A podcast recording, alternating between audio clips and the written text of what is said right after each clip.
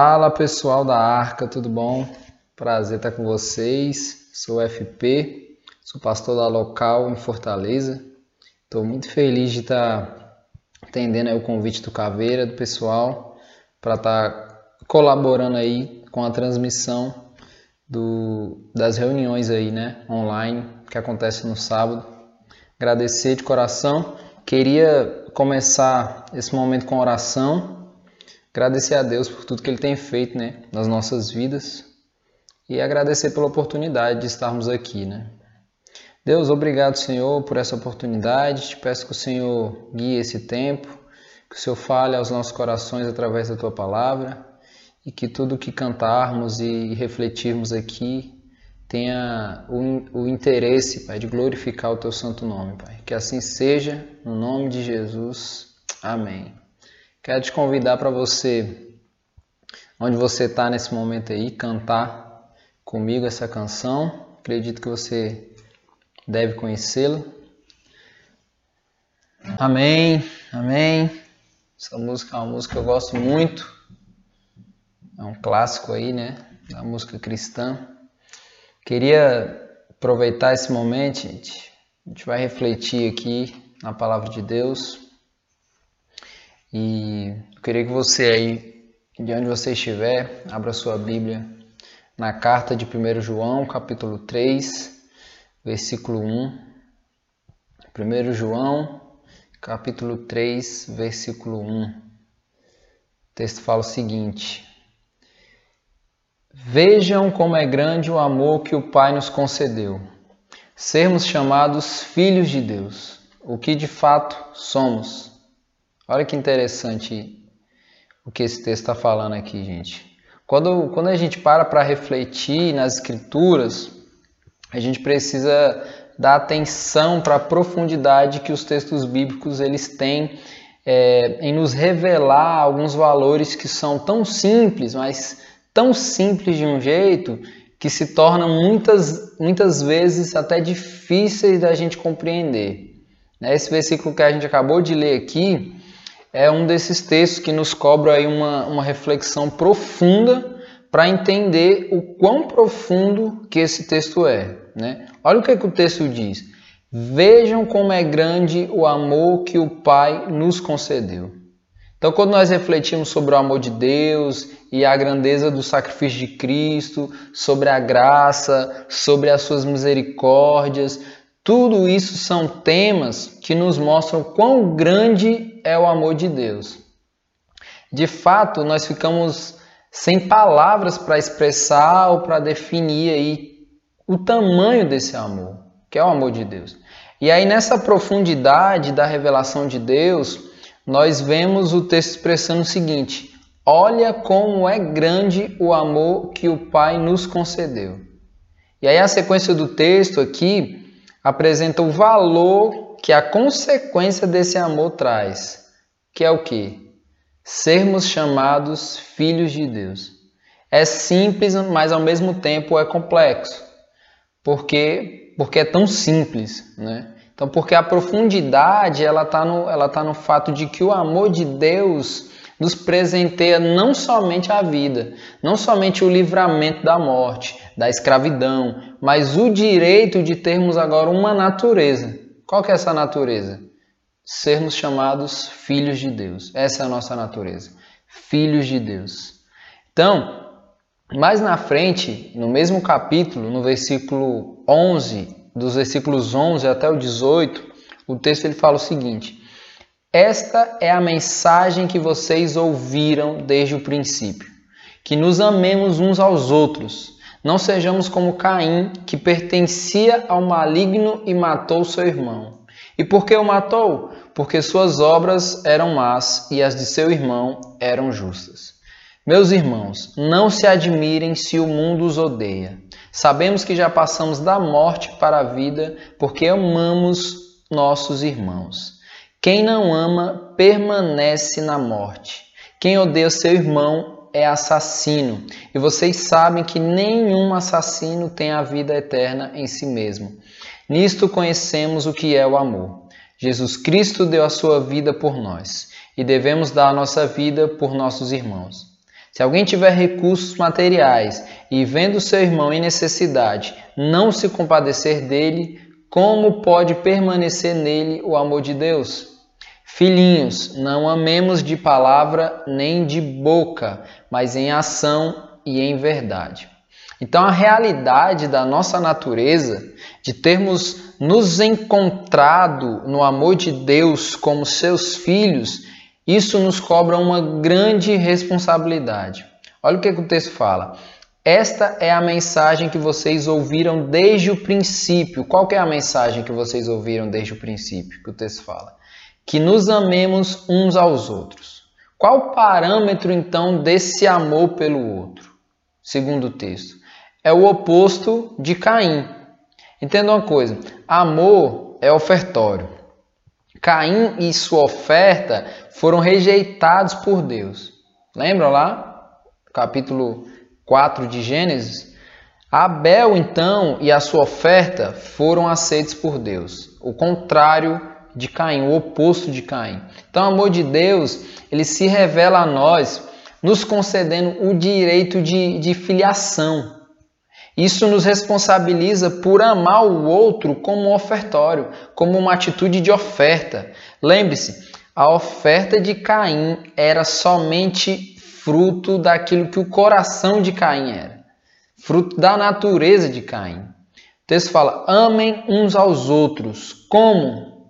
Como Abel, que entregou a quem ele amava tudo o que ele era e não somente o que ele tinha, mas tudo o que ele era.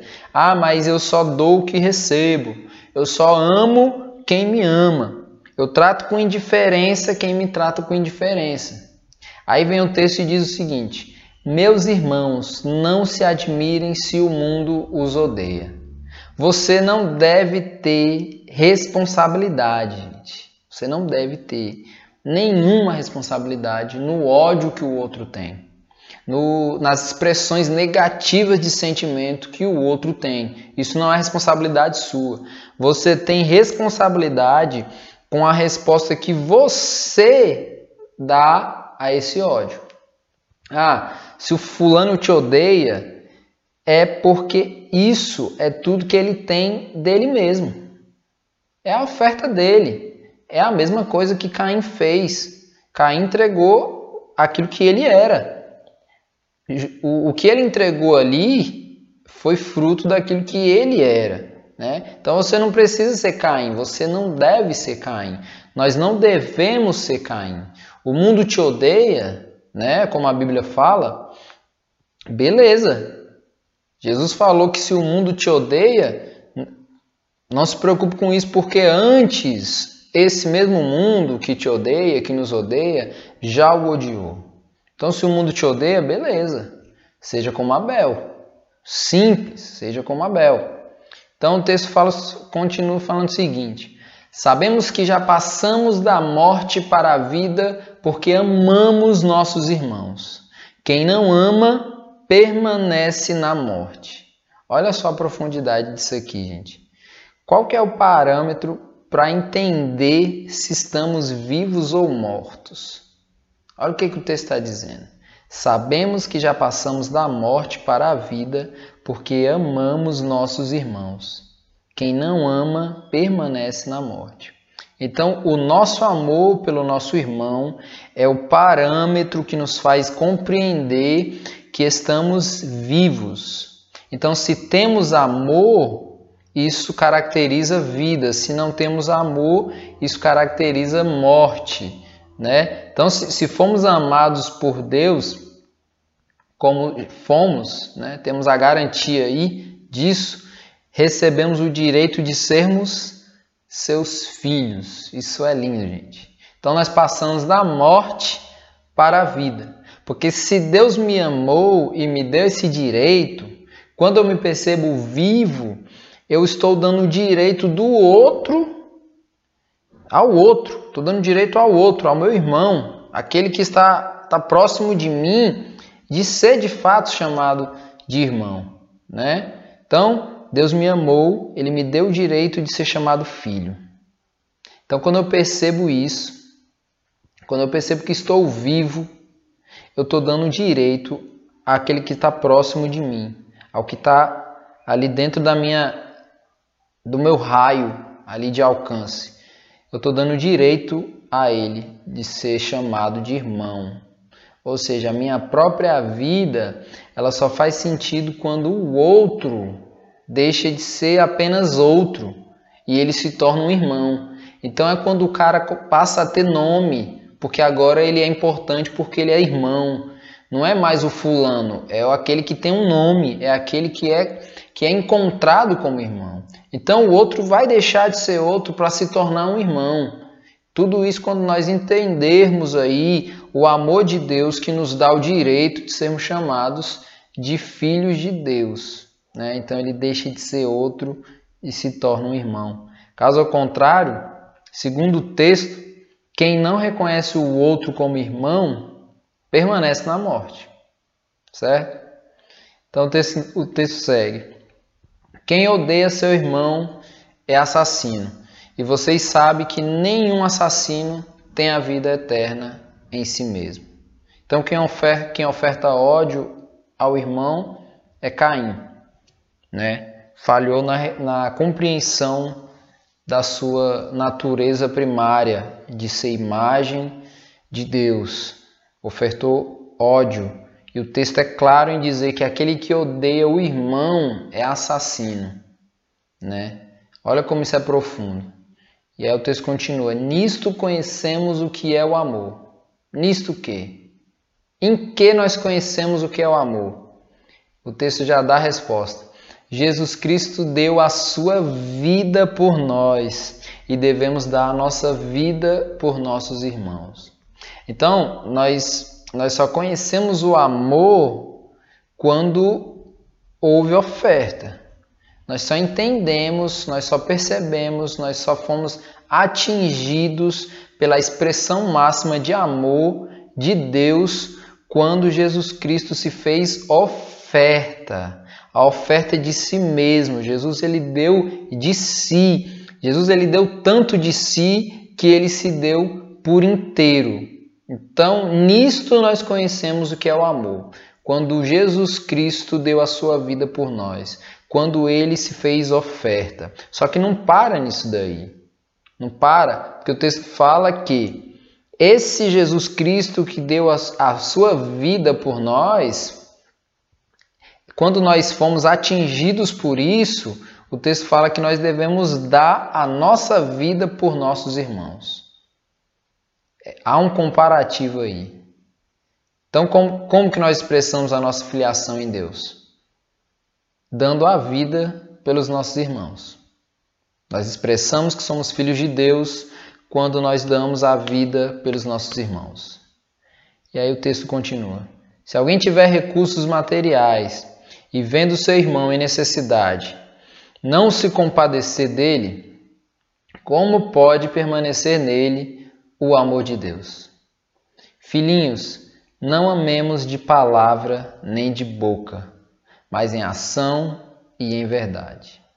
Então, que as nossas ações aos nossos irmãos revelem maior amor que temos por eles do que quando nós falamos que nós o amamos.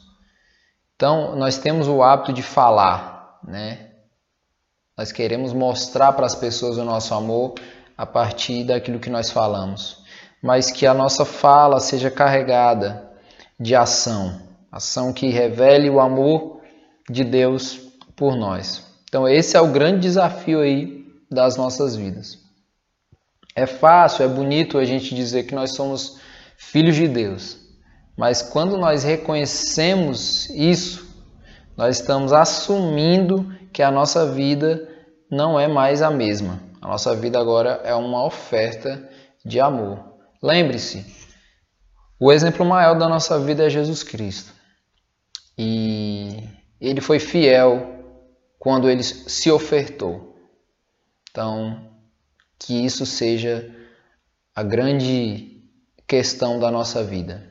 Que nós venhamos amar os nossos irmãos, ofertar a nossa vida da mesma forma que Jesus Cristo se entregou e se fez oferta aí. Amém?